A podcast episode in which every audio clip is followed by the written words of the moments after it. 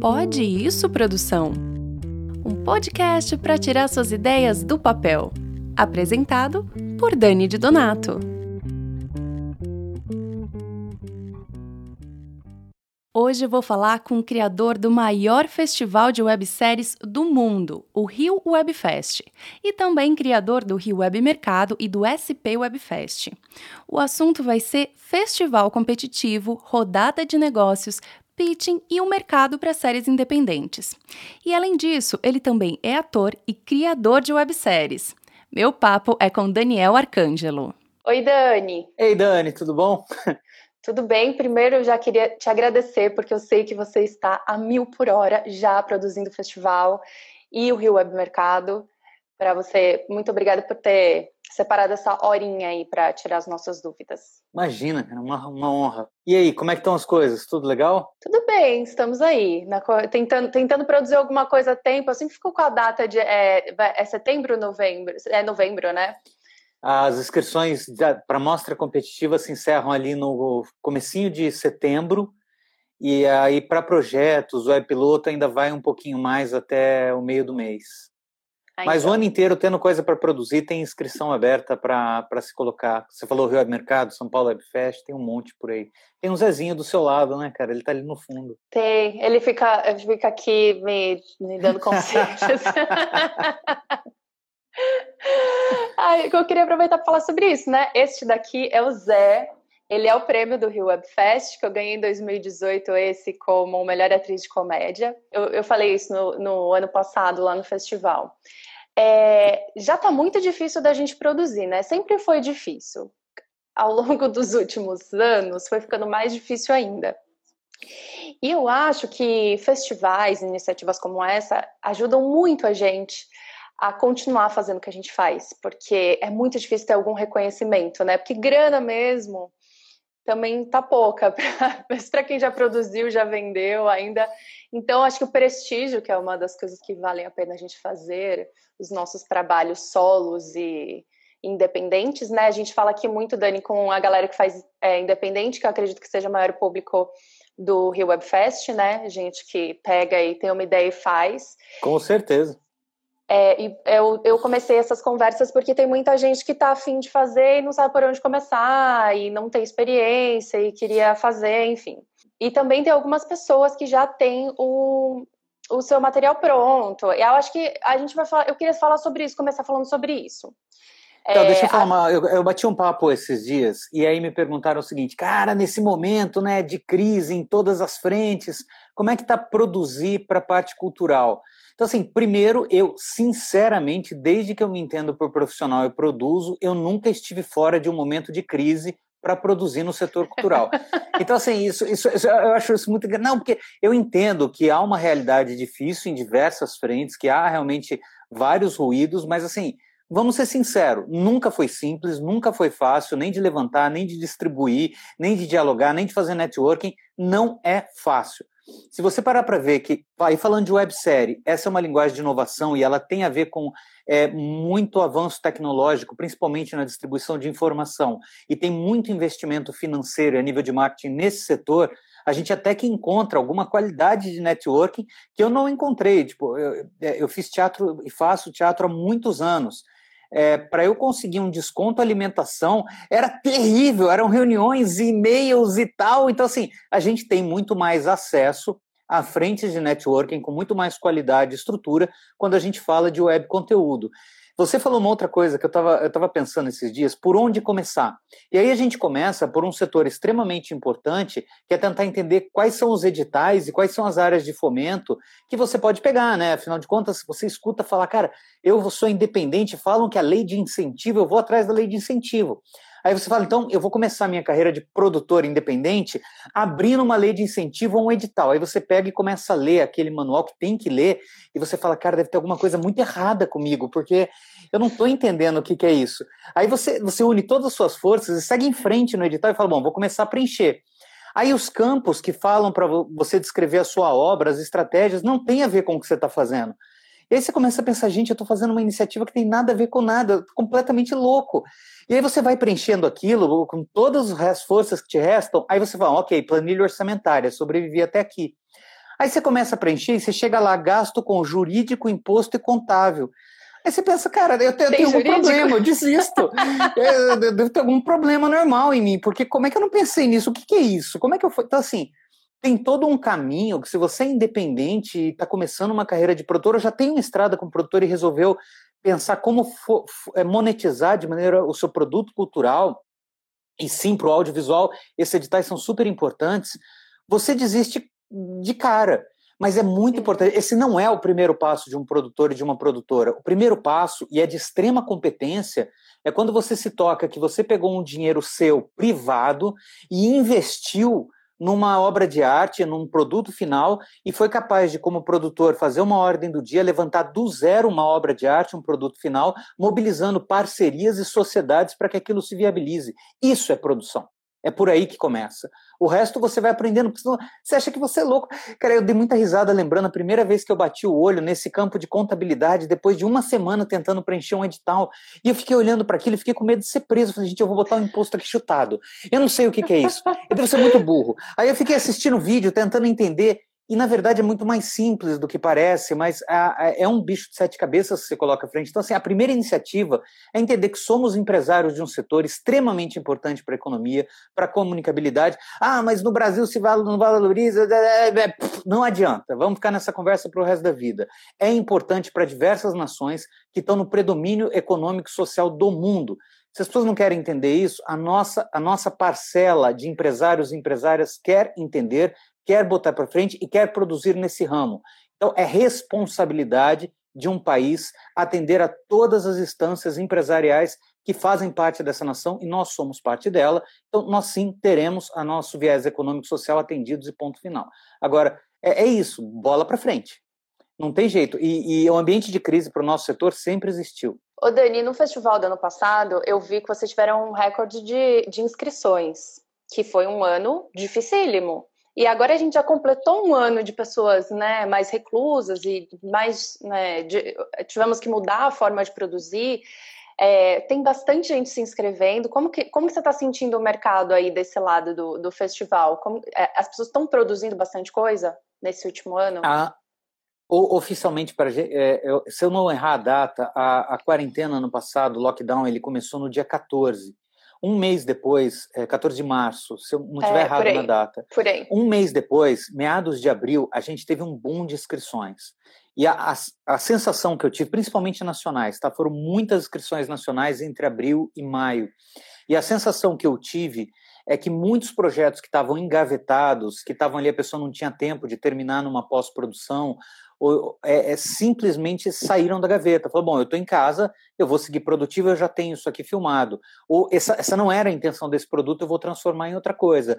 Ou, como todo artista faz, vamos explorar dentro dessas limitações as novas tendências de linguagem. E a gente tem um monte de série de quarentenas, lives e, e um, uma releitura de como produzir conteúdo no, no atual molde online, é, home office que a gente tem.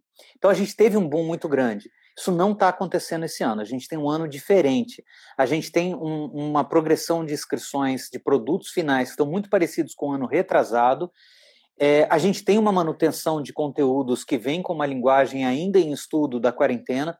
A gente tem, por exemplo, a gente abriu há pouquinho tempo essa categoria de teatro filmado e a gente já tem um monte de inscrição nos mais diversos formatos. Olha, é, isso eu não sabia. Desde de editados a peças integrais, a peças filmadas em casa, a peças filmadas em teatro, em espaço aberto.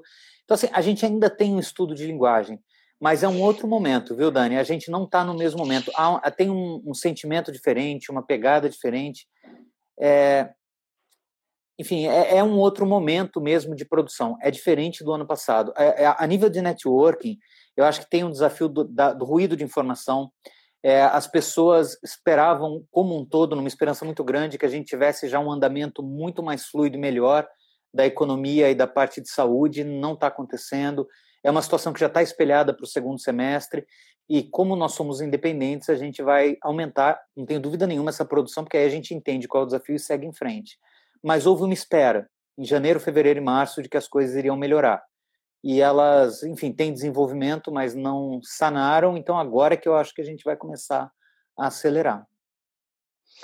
Uh, a gente tem, a gente tem aqui, eu tenho pessoas que muita gente chegou pra, em mim por causa da Sheila de Charme, né, que a gente começou a chamar atenção aí durante a quarentena, porque a gente lançou e tal, e aí começou a aparecer em jornal, porque era uma produção muito pequena que estava na Amazon Prime. Então muita gente veio para o meu Instagram por causa dessa divulgação que teve. Então a gente tem aqui desde gente que tem uma ideia, pega o celular e filma em casa, até gente que tem projetos que quer fazer maior e quer vender, etc. É, e aí, eu acho que a gente pode começar falando para essas pessoas todas a partir do início do cronograma dos eventos. Por exemplo, agora o próximo é o, Rio Web Mercado, que a inscrição é de 1 a 15, né? Isso, é a, a premissa, a, esses festivais que tem agora, eles são completamente gratuitos, então a gente recebe uma gama de inscrições muito grandes. Se a gente não fizer a inscrição por pouco tempo, a gente não aguenta fazer a curadoria. Então, são 15 dias de inscrição, a gente recebe projetos e a gente tem 12 vagas para mentoria. Então, o que, que acontece? A gente pega o seu projeto filmado ou o seu roteiro, apresenta para os players e eles vão escolher 12. Aqueles 12 batem de 20 minutos a meia hora de conversa e a pergunta é: pô, o seu projeto, apresenta ele para mim. Ó, se você tivesse apresentado ele para mim, eu teria comprado. Olha, se ele tivesse desse jeito, eu teria comprado. Pô, achei interessante, vamos conversar depois. Mas a ideia é preparar criadores e criadoras, para que a rodada de negócio em São Paulo e no Rio seja efetivamente uma porta real para um negócio fechado. É, essa é a ideia do Rio Web Mercado. Ah, então, então eu posso inscrever tanto o projeto que só está no papel, quanto o projeto que já existe, já está filmado, esses caras vão dar um feedback, aí eu vou chegar mais pronta para a rodada de negócio em si, que acontece no festival, certo? Isso. O que a gente tem que ter em mente é importante: quanto menos pronto está o seu produto para ser comercializado, para ser defendido, mais você precisa ter um, um embrulho melhor. Porque, assim, existe uma fila gigante com ideia, existe uma fila um pouquinho menor com roteiro, e existe uma fila bem menor para o produto final pronto para distribuição. Então, para você chegar no mercado, quanto menos pronto está o produto final, melhor tem que ser é, o, o, seu pitch image, né? Aquele momento onde você mostra a sua inscrição e o cara tem que olhar e falar, cara, eu preciso conversar com essa pessoa aqui. Então, é, isso é importante ter em mente. Assim, nós vivemos um momento de é, é, economia de maneira geral, que você comercializa o que está pronto, você defende a ideia pronta, você vende uma ideia com números conquistados. Isso é muito difícil mas é um momento que a gente está em todos os setores econômicos, não só no nosso. Queria até ter essas conversas, porque as pessoas me chamam no particular para perguntar esse tipo de coisa, e ninguém me contou quando eu fiz uma, uma websérie. Primeiro que eu não sabia que existia um mercado. A única websérie que eu já sabia que existia era Red, que foi um grande sucesso, que enfim, porque eu conheci as pessoas que faziam e eles viviam falando dos festivais, aí eu fui lá, inscrevi no Festival de São Paulo, porque eu falei, ah, é de graça, tá lá, vou inscrever. E nem sei se eu já te falei isso, mas eu recebi um e-mail, escrevi assim, aquele e-mail que vocês devem mandar para todo mundo. É, foram mais de mil inscritos e selecionamos 20. E era, sei lá, 11 e meia da noite. Eu li a primeira frase e falei, tá bom, obrigada. Desliguei e fui dormir. eu falei, óbvio, quando eu tô nos 20. Aí no dia seguinte eu falei, eu vou olhar quem tá, porque aí eu vou assistir, ver o que que rola para melhorar, sei lá, fazer uma série, né, pensando nesses parâmetros aí. Aí de repente eu vi que minha série tava lá. Aí que eu comecei a entender o que, que eu tinha feito, aí que eu entendi que existia um mercado, aí que a gente foi fazer rodada de negócios e foi daí que a gente foi para os streamings, sem eu saber que existia isso tudo. Se eu tivesse feito já pensando no formato, de repente, para ir para uma rodada, para um player específico, é, eu descobri no último festival que, que teve nas rodadas de negócio, que agora eles estão é, comprando produto para colocar em avião, precisa ser produto curto, então a gente super entra nisso. Eu nem sabia que existia essas coisas. Então, acho que esses diálogos são legais para essas pessoas que já, já vão ultrapassar todas essas, essas etapas aí que eu tive que passar antes. E aí eu tenho algumas perguntas assim. É, as pessoas estão muito interessadas para saber o que, que é esse negócio da rodada de negócios, né? Eu acho que assim, o festival em si é muito legal, acho que a gente vai falar daqui a pouquinho sobre as categorias, a premiação, nananá, e eu acho que é um puto incentivo, tem premiação em dinheiro também, já que estamos falando disso. Mas muita gente queria saber sobre os pitches, como que funciona e etc. E muita gente que está começando a fazer agora não sabe como que funciona a rodada. Eu queria que você falasse um pouco sobre isso. Quem são esses players? Por que eles estão lá? É, enfim, cada um está procurando uma coisa específica, como que o meu projeto vai chegar ali e como que isso funciona exatamente no Rio Web Fest, porque aí é, é você tem que fazer uma inscrição separada, né? Isso, vamos, vamos lá, eu vou tentar ser, porque é, toda vez que me fazem essa pergunta, eu geralmente dou uma volta, começo a falar um monte de, e não falo efetivamente da rodada. Falando da rodada, é, na prática, nós, tanto para o Festival de São Paulo como do Rio, nós temos uma lista de produtoras, é, plataformas, players, que são os representantes de canais e plataformas que compram conteúdo, que fazem aquisição de conteúdo ou que querem fazer uma coprodução para comercializar um conteúdo que fique pronto nessa coprodução no futuro. Eles são é, players e plataformas e canais, tanto brasileiros como internacionais. Então, todos os anos a gente remonta essa lista, a gente entra em contato com eles, convidando e falando: olha, a gente vai ter um evento onde a gente vai fazer uma curadoria de projetos e séries e gostaríamos de saber se você quer participar para conhecer os projetos da série e ver a possibilidade de vocês fecharem um negócio. Então, é como se a gente pegasse o mercado produtor, fizesse uma seleção, um recorte e apresentasse para o mercado distribuidor e comprador para que é, é, essas duas frentes sentem e tenham um tempo X formalizado em regras de business para que possam fechar dali para frente. É, é simples assim. O problema é que não é simples assim historicamente. De onde surgiu? Por que, que a gente começou a abrir? Primeiro, isso começou no Rio, quando a gente tinha muita dificuldade de botar dois empresários ali. Era a primeira rodada, que foi um super projeto no Rio Webfest em 2016, tinham dois empresários, um francês, um brasileiro, e as pessoas iam para lá, conversavam e fechavam uma coprodução. E era muito difícil convencer dois empresários naquela época de ver o web conteúdo. Não fazia sentido, isso em 2016. Em 2017, a gente foi ao, ao, na época, será que foi 17 ou 18? Acho que foi 17, não, não lembro com certeza, mas a gente foi ao Rio C e aí a gente começou a conversar com o pessoal que estava nas rodadas, que tinha aproveitado muito as rodadas de negócios, as frentes de negócio, e eles estavam falando que, na verdade, o produto deles era um produto que era de web. E no final a conversa não, não foi para muito longe, porque não estava no formato certo. E, e é um, um, um, ingresso caro para você estar tá ali, né? Para a gente que é produtor independente, é um ingresso muito difícil. A gente tem um mercado que está em nascimento, em crescimento. Aí eu virei para o Lê e falei: Lê, vamos convidar essa galera, vamos convidar todos os players e todo mundo que produz websérie para se encontrar com custo zero, só para ver se tem mercado, só para ver se isso vale. E aí nasceu o São Paulo Web Fest. O São Paulo Web Fest é um festival que ele gira em torno de uma rodada de negócios. Então a gente mandou na época para todos os players, 12 plataformas e canais quiseram estar, tá, entre Warner, Fox, é, O2, enfim, muitas outras, Rede TV. E a gente selecionou na época 50 projetos e ali nasceu. Já tiveram negócios fechados, negócios aventados, reuniões marcadas depois. Então você tem ali um tempo X, em São Paulo são 20 minutos para apresentar o seu projeto e ver se dali você abre porta para uma negociação futura. No Rio esse tempo é menor, hoje a gente tem limite, né? A gente não consegue abraçar todos os players. Mas o importante dessa conversa toda, Dani, é entender assim, a todo mundo que quer criar websérie, existe sim um mercado, existe sim interesse, existe sim como você chegar em players, em canais, em plataformas e oferecer o seu conteúdo, e essa é uma conversa real. É, eu mesmo fiz uma websérie no meu quarto aqui com o Lê, a gente fez 85 episódios do Oposto do Sexo, e o festival nasceu porque a gente foi para a França, depois de um networking realizado no Festival de Los Angeles. O Lê foi para Marsella, no Festival de Marsella, e a gente comercializou a, o oposto do sexo lá com um canal chamado FabLab Channel. E depois disso a gente foi fazendo uma venda atrás da outra. E pela primeira vez a gente conseguiu comercializar um produto cultural é, de uma maneira mais, mais objetiva, entende? É, e olha que eu já produzi muito curta-metragem, muita peça de teatro, muito programa, e com websérie isso aconteceu. E a partir daí a gente foi desenvolvendo esse mercado no Brasil. Hoje ele é real, ele, ele existe. De verdade, já são muitas histórias que a gente pega. Desde a promoção, a distribuição, a coparcerias, a monetização. Agora, é, é uma, uma, coisa importante, que é aí que eu, eu, eu geralmente dou a volta, eu vou falar muito objetivo.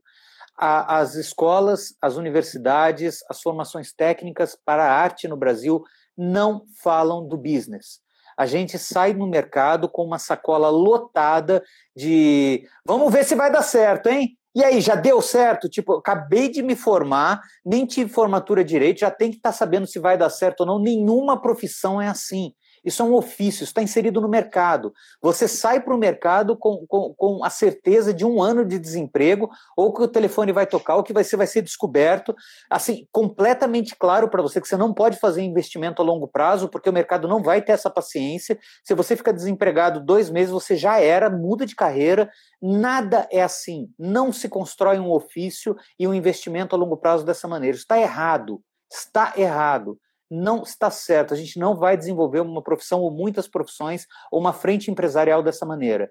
Então, assim, esse entendimento ele leva a gente, quando vai falar em dinheiro no mercado artístico, a gaguejar, a não entender, a não saber botar preço, ou a entender que você pode dar o preço que você acha que merece, está aberto a negociações. É assim que se constrói em qualquer profissão, em qualquer frente econômica no Brasil. É assim que se, se também se coloca no mercado de arte. Só que a gente aqui te, tem uma certa é, educação formal, profissional, que não deixa a gente fazer isso. Então, o desenvolvimento do business, do networking, da rodada de negócio é fundamental. Parei. Não, é uma coisa quase clandestina, porque realmente a gente. É, que, que, as pessoas me perguntam, do ano passado teve festival e as pessoas que estavam entrando porque era a primeira vez que me conheciam, né, um monte de gente, quando recebeu lá o e-mail falando: olha, o fulano quer falar com você na rodada de negócios, a pessoa ficou em pânico, porque ela falou: eu não sei o que é pitching, eu não sei quanto tempo eu tenho, eu não sei o que eu falo, eu não sei o que eu mostro, e realmente a gente não tem esse preparo. O, pitching é mais ou menos uns 10 minutos, Dani? Não, o pitching no, no Hubfest é cinco.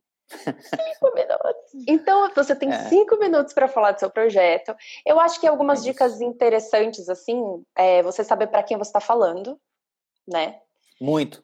Saiba para quem você está falando, diga o seu melhor nas primeiras frases, selecione, independente do recorte de tempo, um tempo para ouvir, para que você é. seja arguído sobre o projeto. Se você tem cinco minutos, você vai falar por dois vai dar uma pausa para saber se alguém perguntar e finalize em um. Dois minutos é para a banca.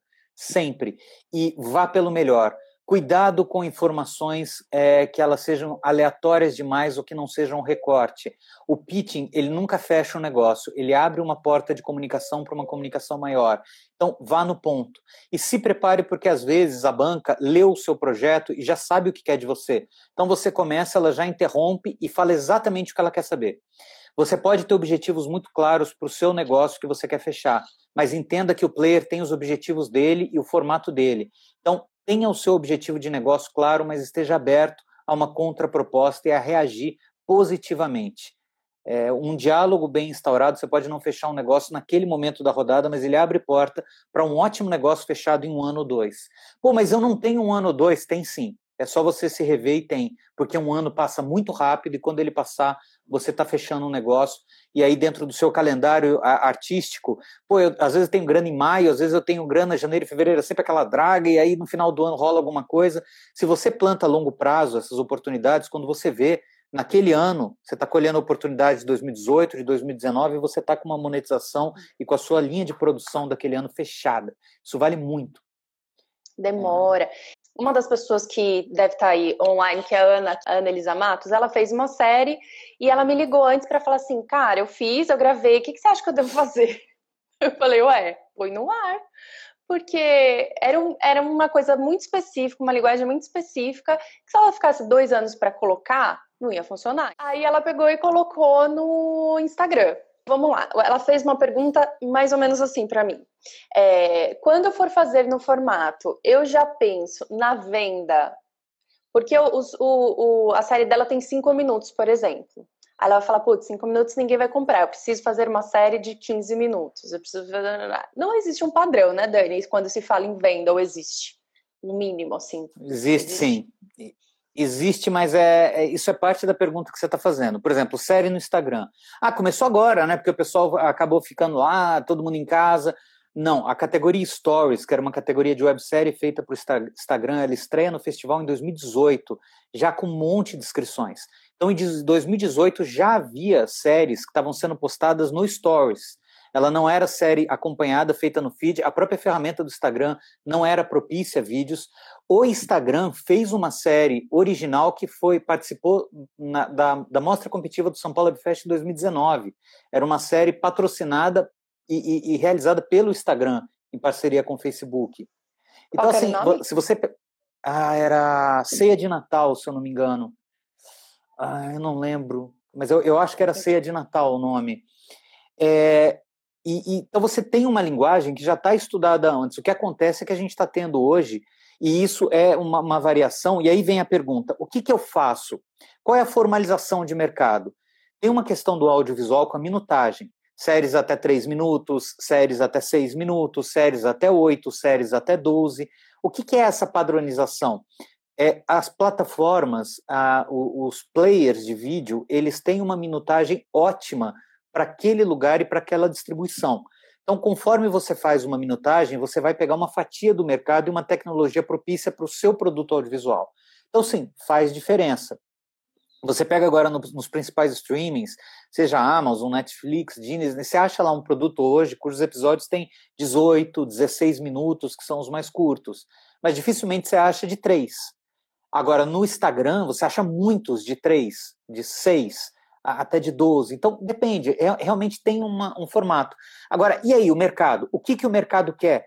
A gente está falando de uma linguagem de inovação. O mercado quer aquilo que dê certo. É claro que, como mercado, ele é muito ansioso e ele quer dizer que ele sabe exatamente o que ele quer.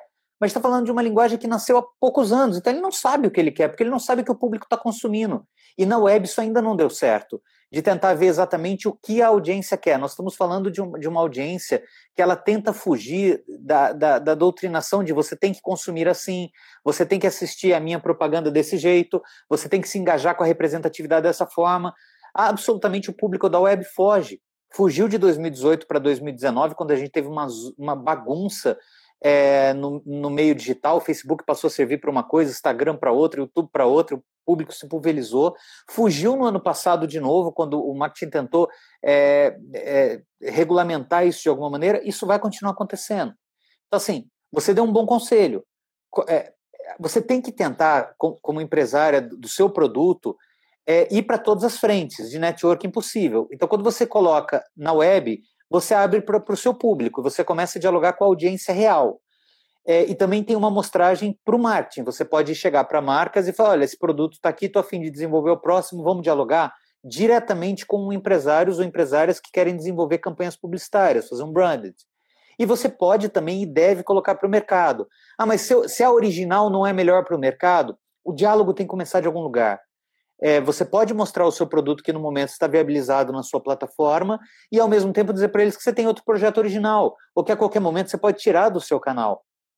O que não dá é para você paralisar a sua linha de ação pela promessa e expectativa de que algo melhor vai acontecer. Esse algo melhor ele tem que estar em tempo presente. Se você tem um conteúdo e intui, enquanto empresária, que você deve colocar na web e ter contato com sua rede de distribuição, faça isso. Ao mesmo tempo, escreve para todo mundo: ah, mas aí eu falei com um player que me falou que se fosse original, comprava. É mentira, não é verdade. Isso é balela. E raramente alguém vai falar um negócio desse.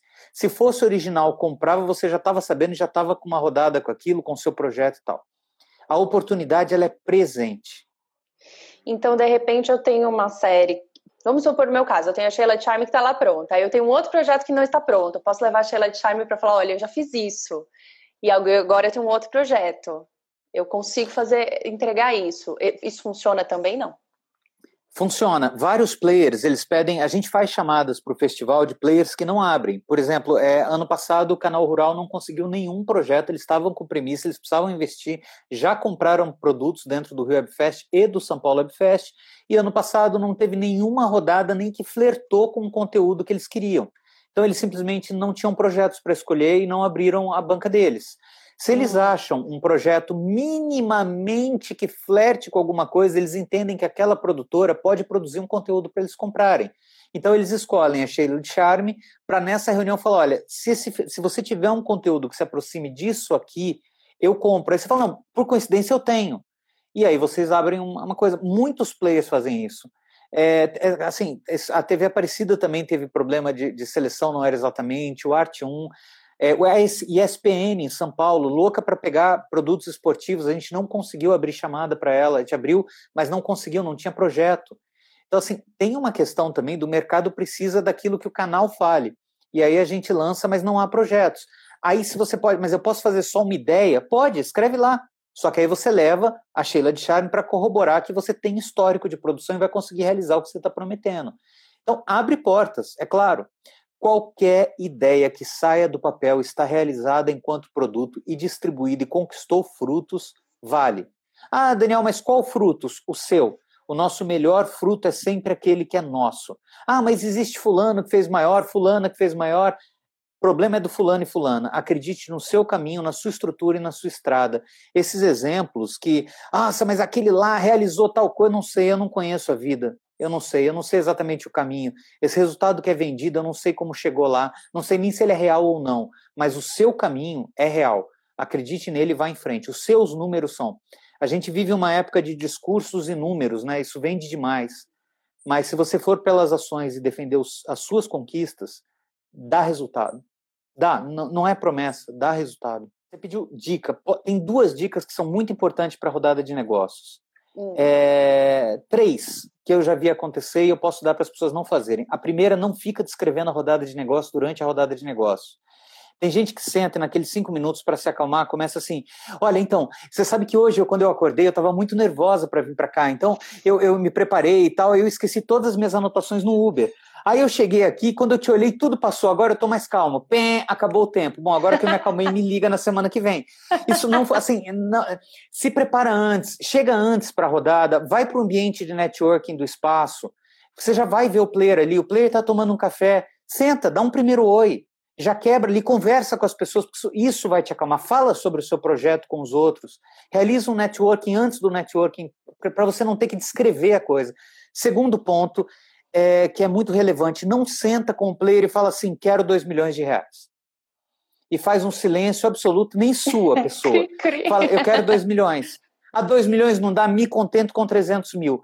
Isso não existe em nenhum tipo de business no mundo. Você não senta com um futuro sócio e pede dinheiro.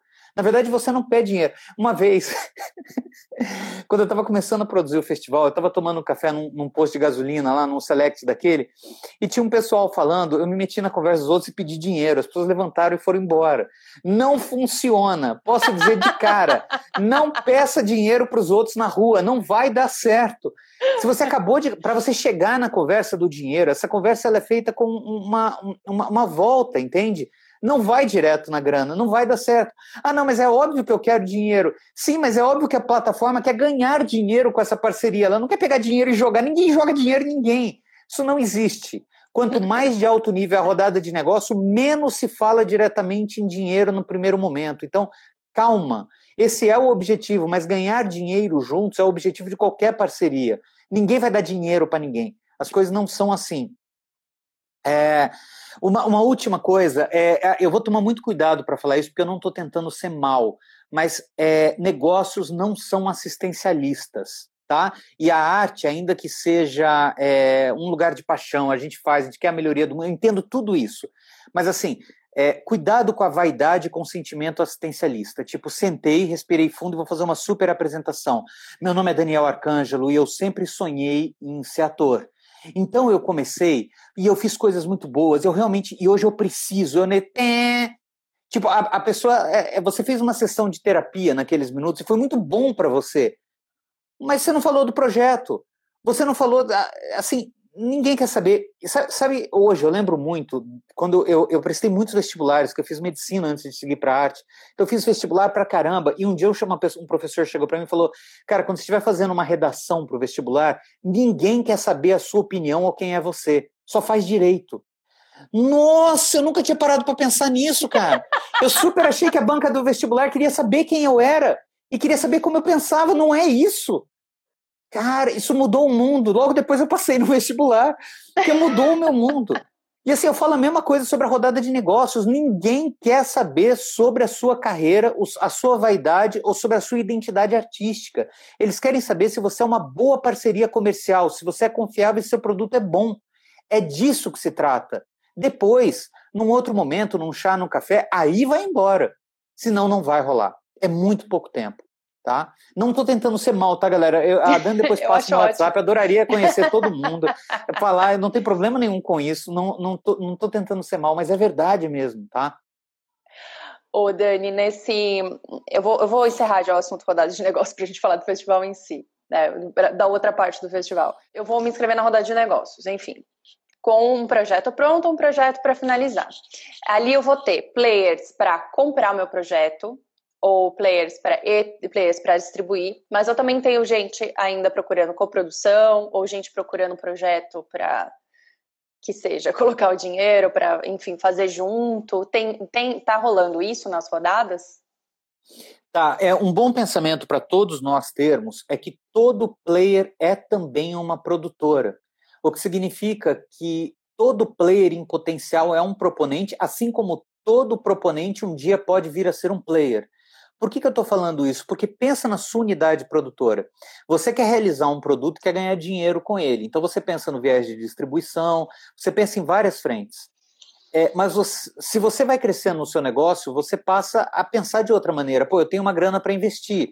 Eu vou investir num outro produto, vou investir numa parceria. Então, tudo aquilo que você deseja, o player também deseja. Então, sim, a gente tem todas as instâncias. Você tem plataformas que têm contato direto com quem está comprando, você tem a plataforma que está comprando, você tem a plataforma que está distribuindo, você tem a plataforma que quer unir forças com você para realizar, porque ela tem marcas que querem investir num branded.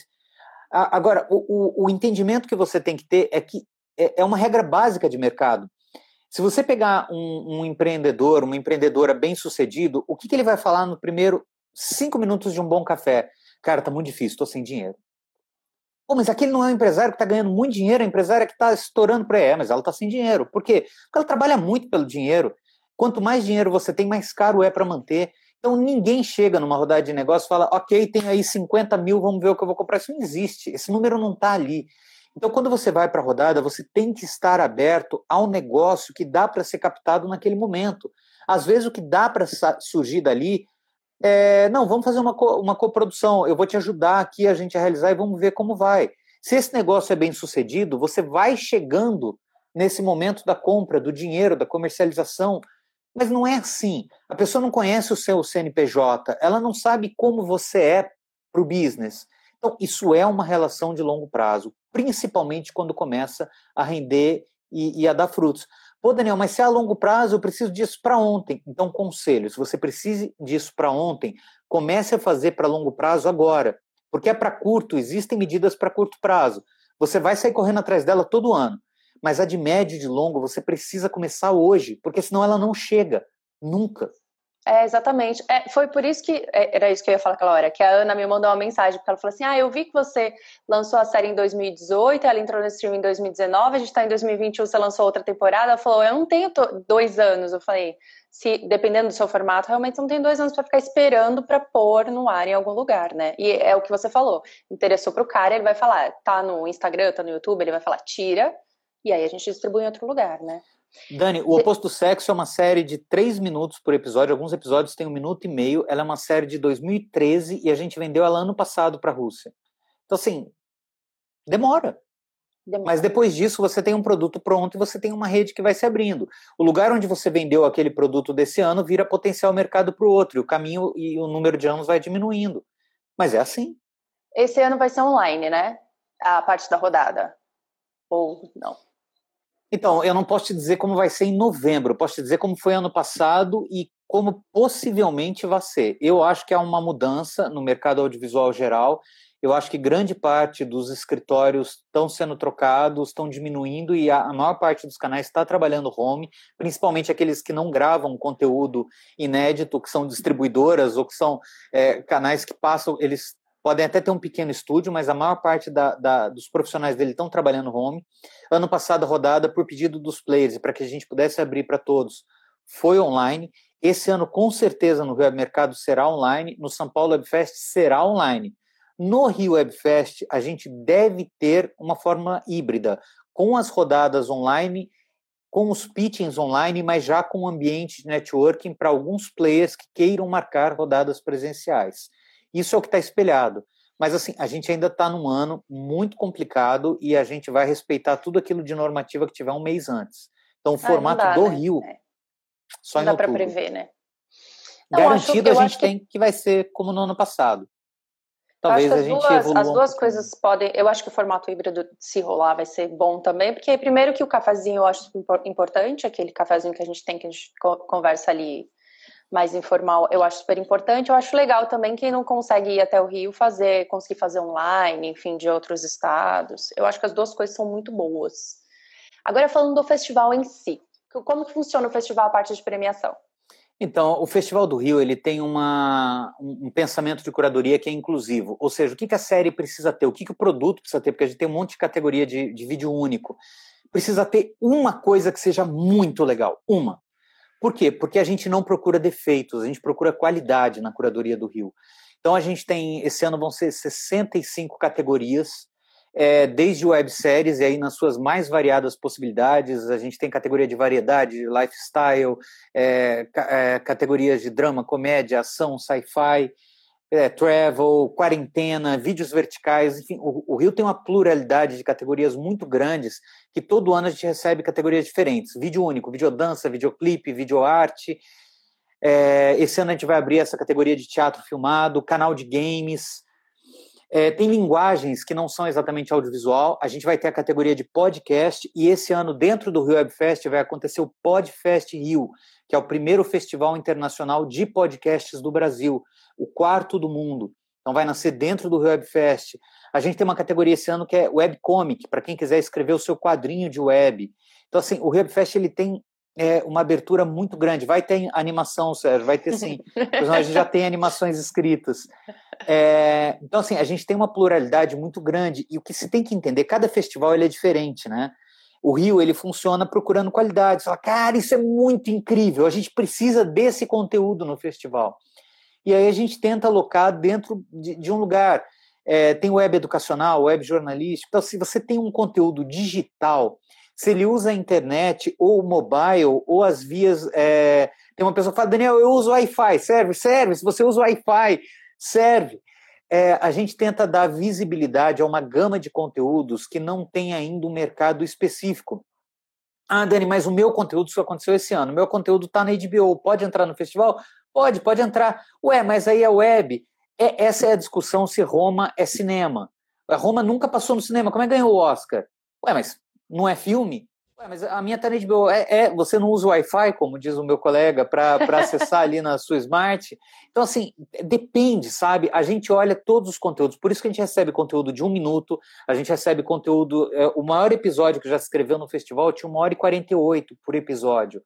É, era um longa-metragem longa, a cada é. episódio. Eram seis episódios de quase duas horas. Então, assim, tudo entra no sentido que a gente consegue olhar é, categoria websérie musical, enfim, é bem amplo mesmo.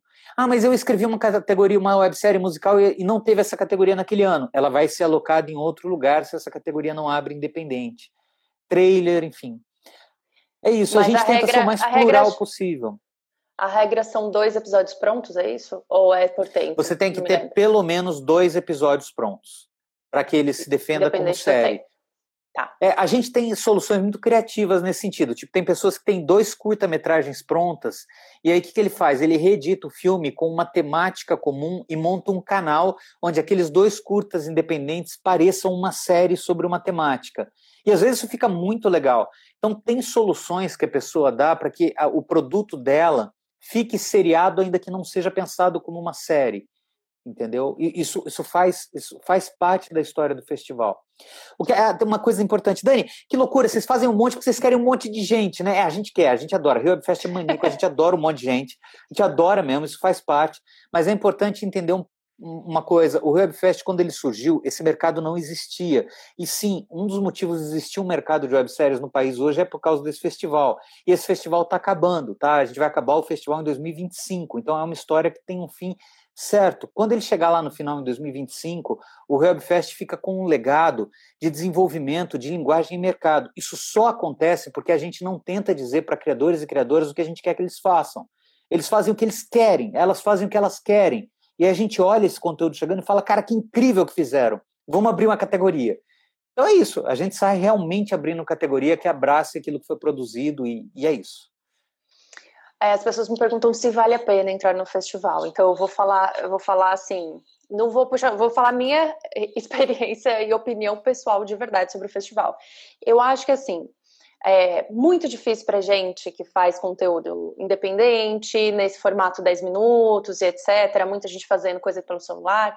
Ir lá no Rio to See, meu, falar com um cara que você vai falar no Rio Webfest. Ter um, um contato com um cara que você vai ter ali facilmente. Outra coisa é a questão de ser inclusivo. Então, assim, não tem a regra de ser só um festival para estudantes, só um festival de inéditos, só um festival de comédia inclui todo mundo. E é linda a premiação, porque sai todo um monte de gente com um monte de prêmio, todo mundo feliz. E é legal pra caramba, porque é o incentivo. Às vezes é que o cara. Eu saí do. Eu, eu fui no, no, no, festival de 2018 e eu participei, além de tudo, né, da premiação, das rodadas de negócios, ainda tem masterclass, tem keynote, blá, blá, blá, tem um monte de coisa. E eu assisti todas, todas as aulas que tiveram. E eu saí de lá com a segunda temporada escrita já, porque além de tudo ainda tem isso. Você conhece as pessoas, você aprende, você se inspira, e aí você sai premiado, você fala, cara, eu tenho que continuar esse negócio, que alguma coisa de certo eu estou fazendo. Então, acho que a gente que está neste lugar web, que eu acho que daqui uns anos a, a gente, nós seremos o que. Daqui uns anos não, né? A gente já é, né?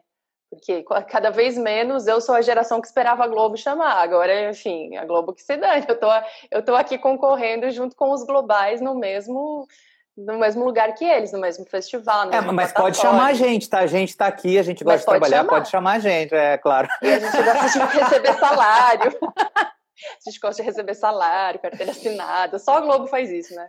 Mas enfim, isso é assunto para outra live.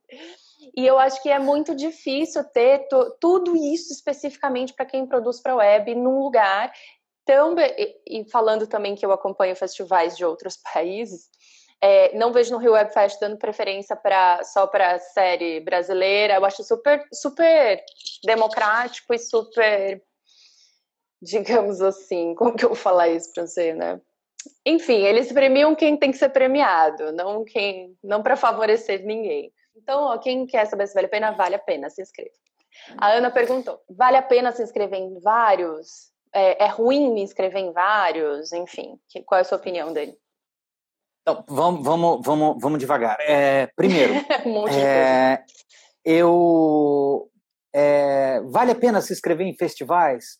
Depende, talvez não, não sei. Depende do festival e depende do que você deseja.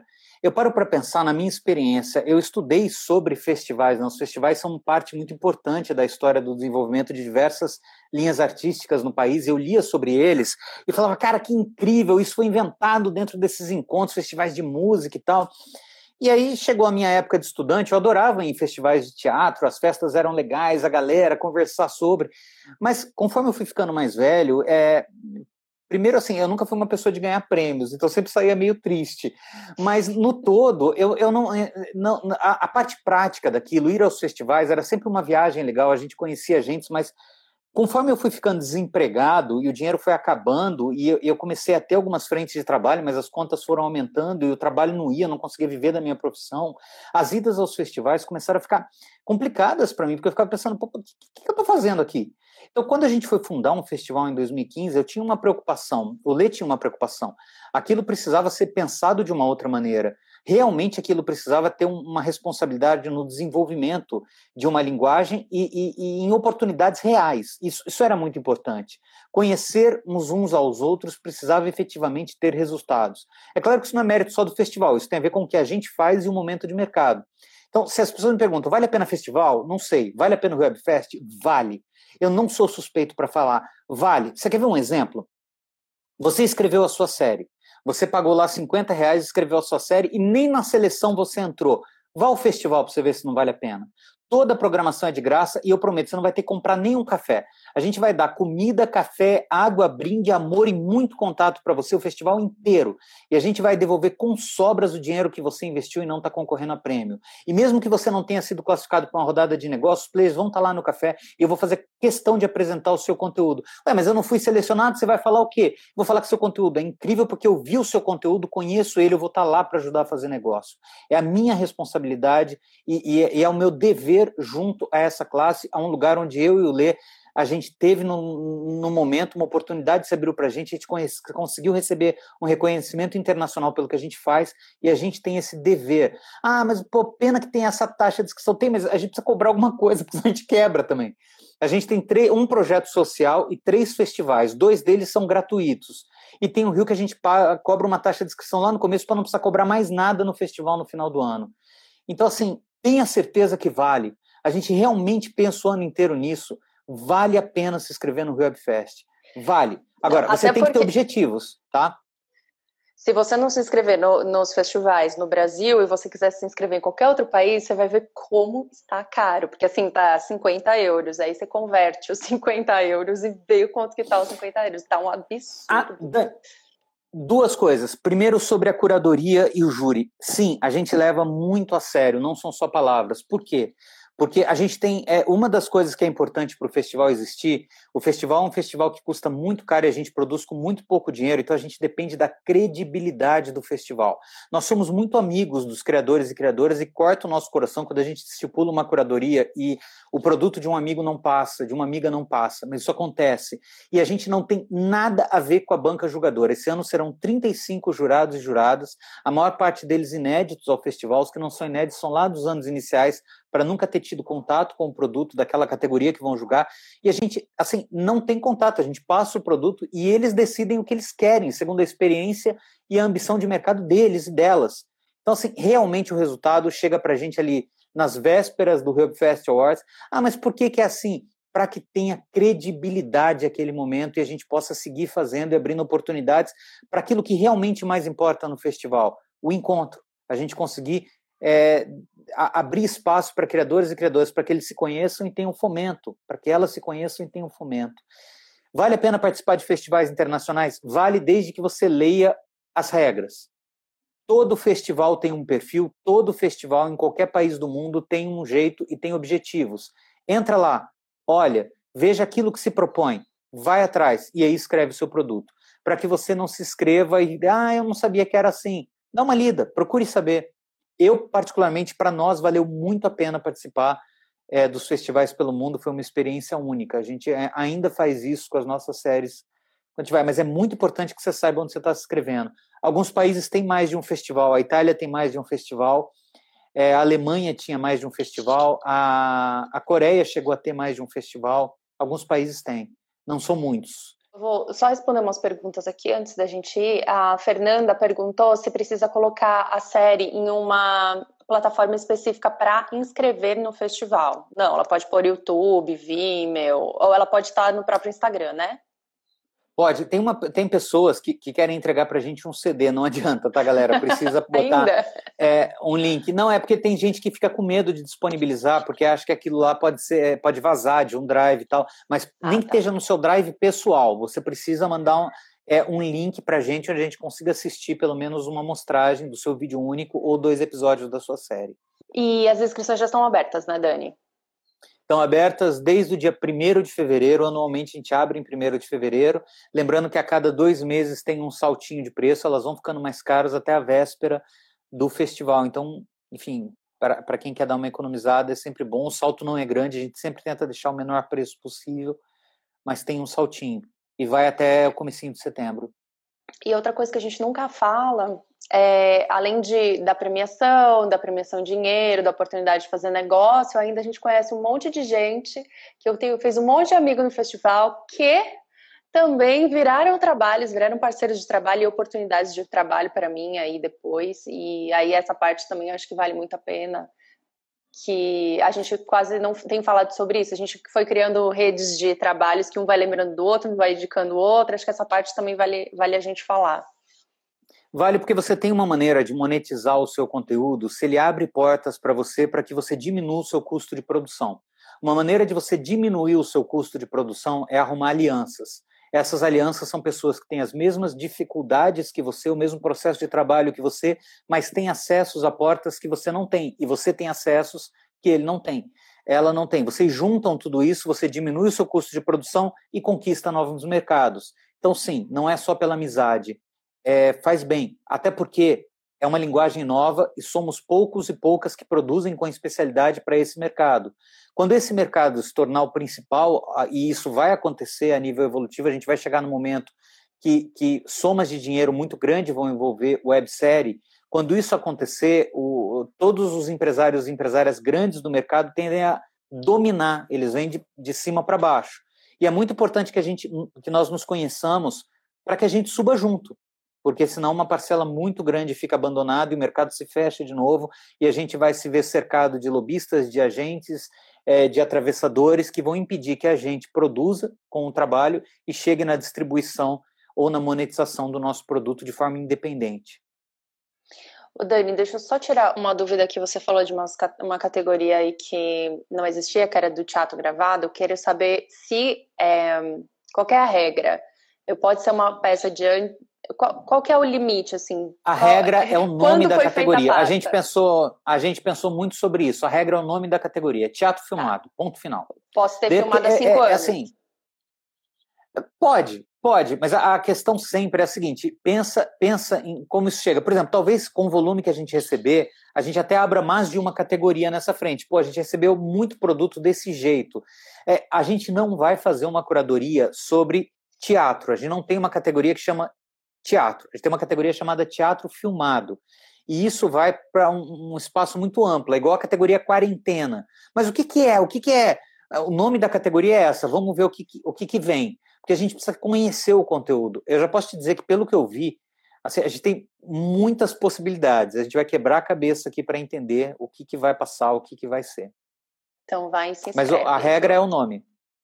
E é para séries, eu, a minha, minha série precisa ter sido produzida até o ano X? Ou pode ser uma pra série São Paulo de... precisa. É, é, é importante vocês saberem, o Rio Webfest e São Paulo Webfest, eles são festivais completamente diferentes, eles não têm nada a ver um com o outro e tem regramentos para um e para outro que são diferentes. São Paulo Webfest, eu não sei exatamente qual é a data, mas acho que tem que ser séries de até quatro anos para trás tem que olhar lá o regulamento direitinho. O Rio não, o Rio você pode colocar a série que você quiser, a gente não põe limitação. Como eu falei, é um festival que engloba tudo, todo mundo saiu com um monte de prêmio, tirando foto no final, é um glamour, tem tapete azul, tem imprensa, tem transmissão ao vivo, tem coquetel, é super legal, é super, é super glamuroso também. eu acho ótimo, porque você chega lá no último dia, aquele é legal glamour mesmo, todo. Cara. É, a primeira vez que eu cheguei no festival, eu conheci o Daniel, acho que, sei lá, a gente não se conhecia de São Paulo, eu não tinha ido no Festival de São Paulo, não sei onde que a gente tinha se falado. Eu encontrei o Daniel pregando um, um cartaz, assim, tipo, com uma coisa na mão, uma ferramenta, ui, conversando, né? e aí vendo as pessoas, atendendo as pessoas, conversando, e no último dia é o cara que tá lá de terno, apresentando. Tem todos os, os momentos do Rio Webfest. Tem, você vai me ver carregando cabo para baixo e para cima e depois você me vê bonitinho de terno e gravata na gala, faz parte. e quando acaba, vocês deitam e, e dormem 30, três meses. Na verdade, tem uma fofoca desde 2016, quando acaba a, o awards da premiação, a primeira coisa que eu faço é me jogar no chão na coxia. Se você sair correndo e subir depois da, da premiação, você vê, ah, o Daniel agora saiu, está dando entrevista. Não, eu estou jogado na coxia, olhando para cima e falando, aconteceu, mais um, deu certo. eu sempre estou estatelado. Ano passado, quando eu me joguei, o Luiz, que era da nossa equipe, achou que eu tinha desmaiado. Eu falei, não, cara, eu faço isso todo ano, tá tudo bem. Maravilhoso. Já chamo o SAMU logo no último dia, fico esperando na coxinha para levar embora. Dani, muito, muito obrigada pelo papo. Todo mundo que quiser saber detalhes dos festivais, entra no riowebfest.net, certo? Certo. Ou no Instagram, acompanhem também o Instagram do Rio Webfest, vejam o que, que rola lá, assistam as pessoas que já ganharam, entendam o que, que acontece lá e se inscrevam. E quem tiver mais dúvidas, manda para o Dani também. E a gente vai conversando. Semana que vem a gente tem outros papos aqui sobre quem está criando séries. Obrigado pelo papo, Dani, pela oportunidade. Parabéns pela iniciativa. Acho muito importante todo mundo conseguir produzir conteúdo e acho que o espaço para você fazer entrevistas é um conteúdo legal de você ter. Ele, ele ajuda muito na linha produtiva. Deixar um recado que a Dani é uma das, das pessoas que esteve no Webfest que melhor aproveitou a rede networking. Ela é uma pessoa que sabe muito de mercado, ela sabe muito fazer networking, ela saca muito de produção. Então, vocês estão aqui assistindo, metralhem com perguntas, sigam e aprendam muito, porque é uma pessoa incrível. Depois dessa propaganda, eu vou pôr no meu currículo, essa, no meu demo reel, essa, essa Dani, obrigada, muito obrigada novamente e até mais. A gente se fala. Tchau, tchau.